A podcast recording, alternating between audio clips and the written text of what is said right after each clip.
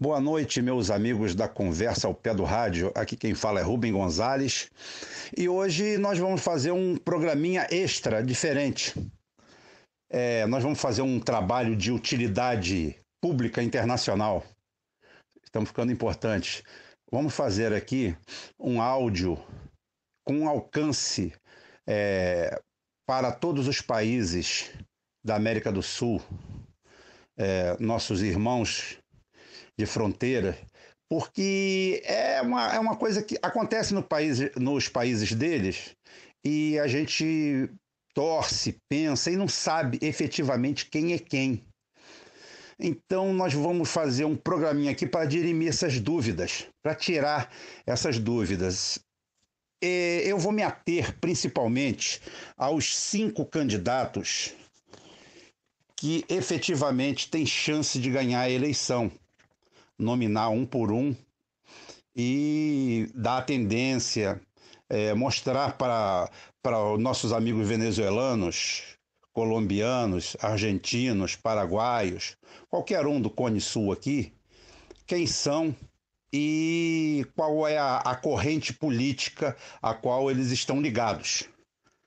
Ah, não, vou, não vou citar o Henrique Meirelles, que é o candidato oficial, porque ele não tem a mínima chance de ganhar é, o atual, é, foi o, o, ministro da Fazenda desse governo, chegou a ser do ministro da Fazenda do Lula, mas não vou citá-lo porque ele não tem a mínima chance.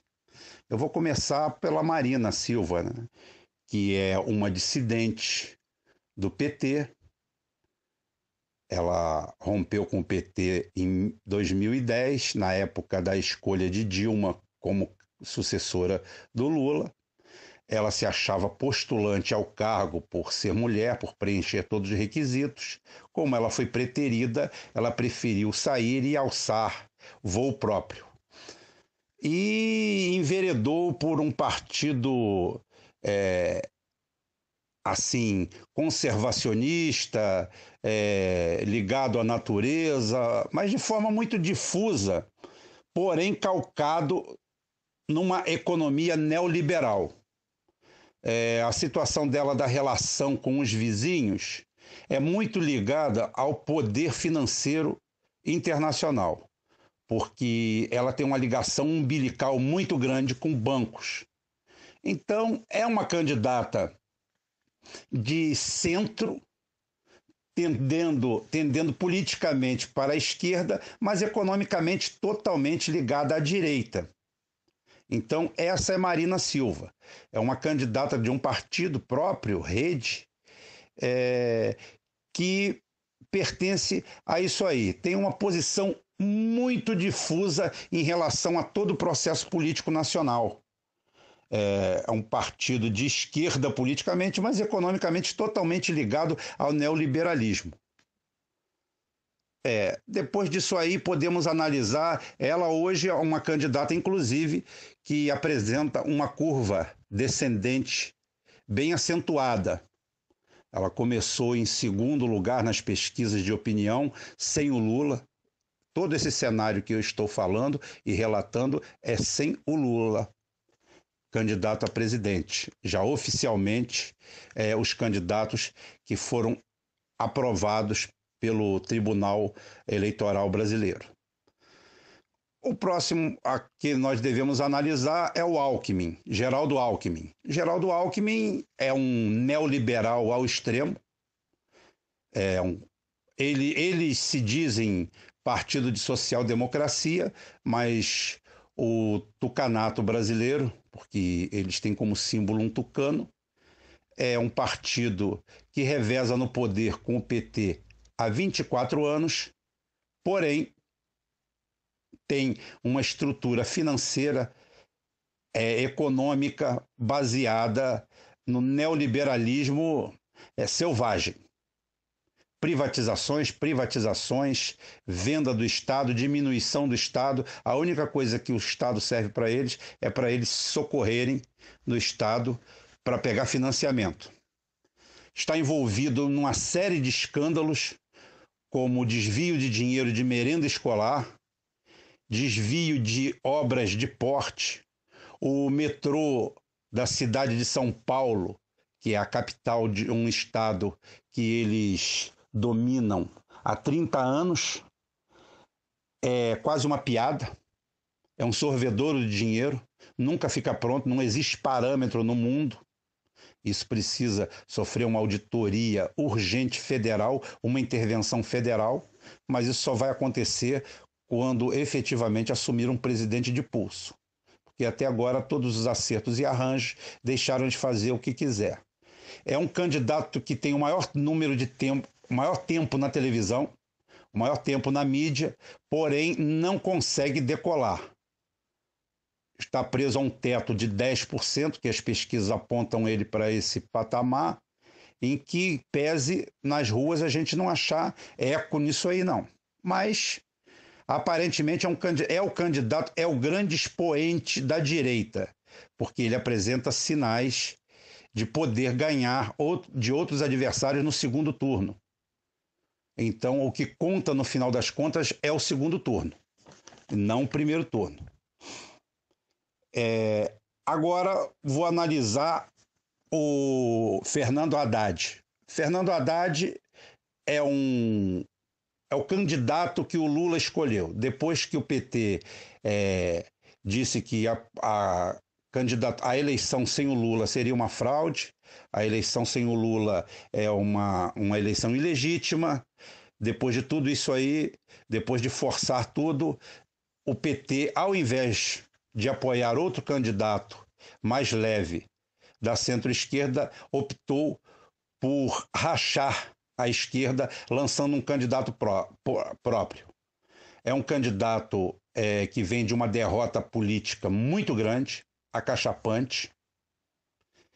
É réu em dois processos de improbidade, porém, a, provavelmente esses processos é, não, não sejam efetivamente é, fundamentados, seja apenas uma grande jogada da direita brasileira, que sabe jogar e tem o judiciário na mão, mas não vem ao caso. O que vem ao caso é o fato dele ser um, um político de baixo carisma, um tecnocrata, com uma ligação econômica muito grande e perigosa junto ao neoliberalismo, é, mantém muitos laços de amizades com o PSDB, com os tucanos, com o pessoal do Geraldo Alckmin, e isso faz dele um candidato que, se eleito for, já começa sob a égide da desconfiança.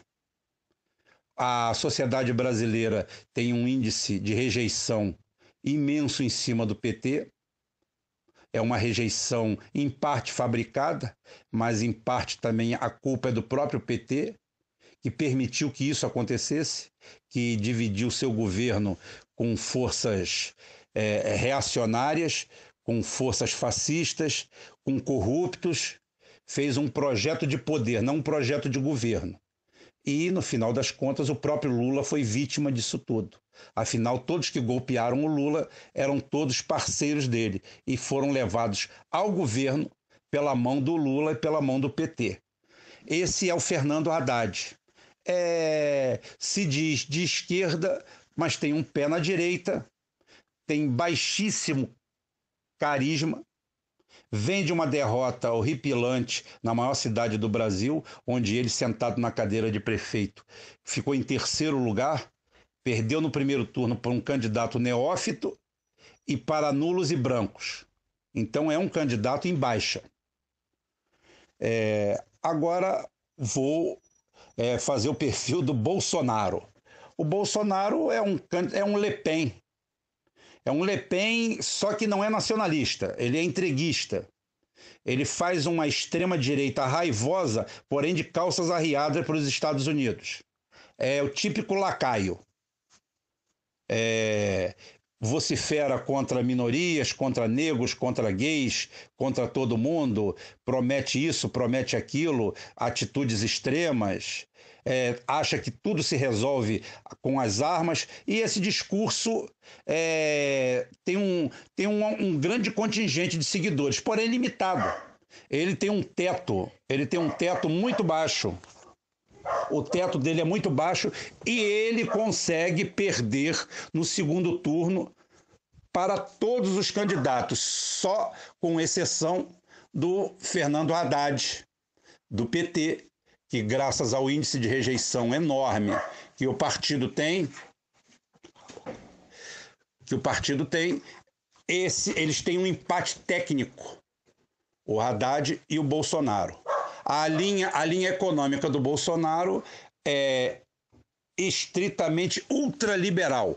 O Paulo Guedes, o seu mago da economia, é a favor de terra arrasada. O, a propriedade tem que pertencer a meia dúzia de pessoas e o resto todos nós sermos lacaios. É esse é, é, o líder, é o líder de todas as pesquisas, porém dentro dessa bolha.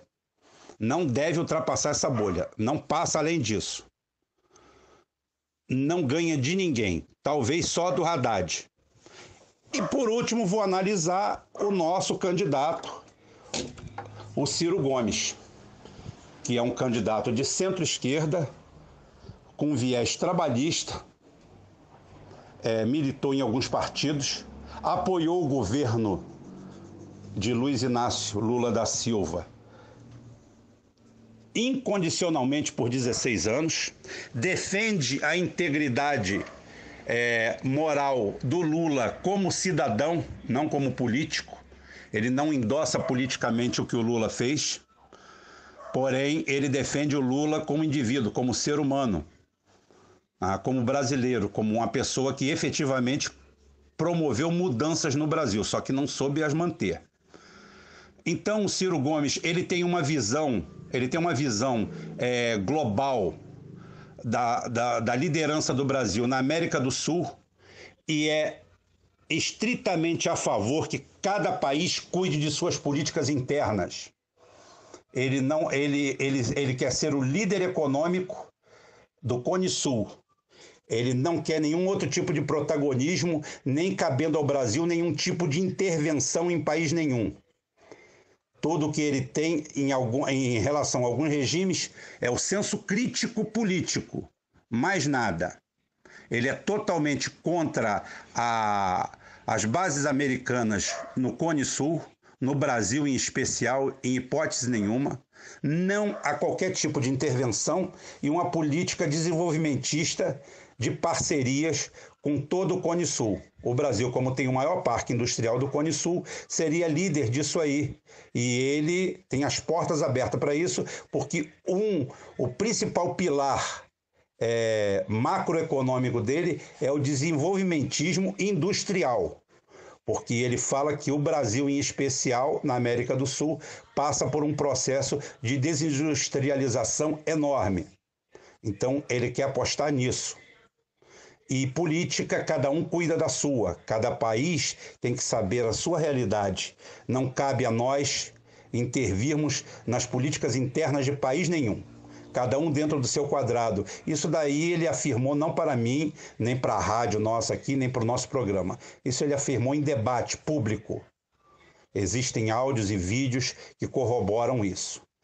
Esses daí são os cinco principais candidatos que o Brasil tem hoje temos um candidato é, de centro-esquerda com viés efetivamente trabalhista, é, que emana do brisolismo, que remonta a João Goulart, a Getúlio Vargas, que retoma a história do trabalhismo no Brasil, sem uma, uma doutrina forte de esquerda. Isso daí não é o sine qua non da, da história temos um candidato é, de uma esquerda é, neoliberal é, sem grande representatividade e com uma oposição muito forte de toda a sociedade brasileira devido a todos os escândalos, que é o Fernando Haddad. Tá? Temos um candidato de extrema direita nazi-fascista, que é o Bolsonaro, que não bota medo em ninguém, porque ele só consegue ganhar do Haddad, não ganha de mais ninguém. Então o perigo é ele, o Haddad, ir para o segundo turno. É o jeito dele ganhar. Daí que nós pregamos o voto útil hoje é, no Ciro Gomes, porque a própria, o lançamento da candidatura do Haddad é uma candidatura despropositada. Ela acaba dividindo. o eleitorado. Temos a Marina Silva, que é aquela centro-esquerda difusa, mas com um pé econômico na direita. Ah. E o Geraldo Alckmin, que representa é, a maior força reacionária brasileira organizada, é, neoliberal, extremamente corrupta. Tá? E por trás disso tudo, nós temos um grande partido em tamanho extremamente fisiológico, que o seu candidato não tem a mínima chance, que é o Henrique Meirelles, que é o MDB, que eu nem mesurei ele aqui. É um candidato totalmente do mercado e eles têm o costume de aderir como craca de navio a qualquer um que ganhe a eleição. Essa daí é uma síntese, mais ou menos, do que, do que são os candidatos. É, acho que dá para tirar alguma dúvida com, tirando o problema do idioma, né? excetuando o problema do idioma, mas eu acho que não é tão difícil de compreensão, de, de se compreender quem é quem na sucessão brasileira. E na, nas, na, nas pesquisas, é, tudo aponta nesse momento, hoje, dia 11 de setembro, é, que o segundo turno se daria entre Jair Bolsonaro e Ciro Gomes. Uma ampla vitória para o Ciro Gomes. Porque, como eu falei, o teto do, do candidato nazifascista é baixo. E o Ciro Gomes é o que tem o menor índice de rejeição devido a seu histórico: 38 anos de vida pública, sem nenhum desvio, sem nenhum desvio de conduta, sem nunca responder a um processo, conduta ilibada, profissionalismo, qualidade, trabalho mostrado, foi, foi governador, foi prefeito, foi ministro, foi deputado, foi deputado constituinte, foi o responsável pelo projeto de integração do, da transposição do São Francisco, então, uma pessoa respeitadíssima é, no mercado e respeitadíssima até por seus adversários. Ele é respeitado no mercado financeiro. Ninguém gosta dele, porque as propostas econômicas dele são efetivamente de cunho trabalhista. Mas isso a gente trata em outro programa, não tem problema nenhum, não. Se esse aqui fizer algum tipo de, de sucesso, se as, as pessoas quiserem, a gente vem aqui e grava outro, dirimindo outro tipo de dúvida. É isso aí, gente. Uma boa noite. Até amanhã, se Deus quiser e Ele vai querer.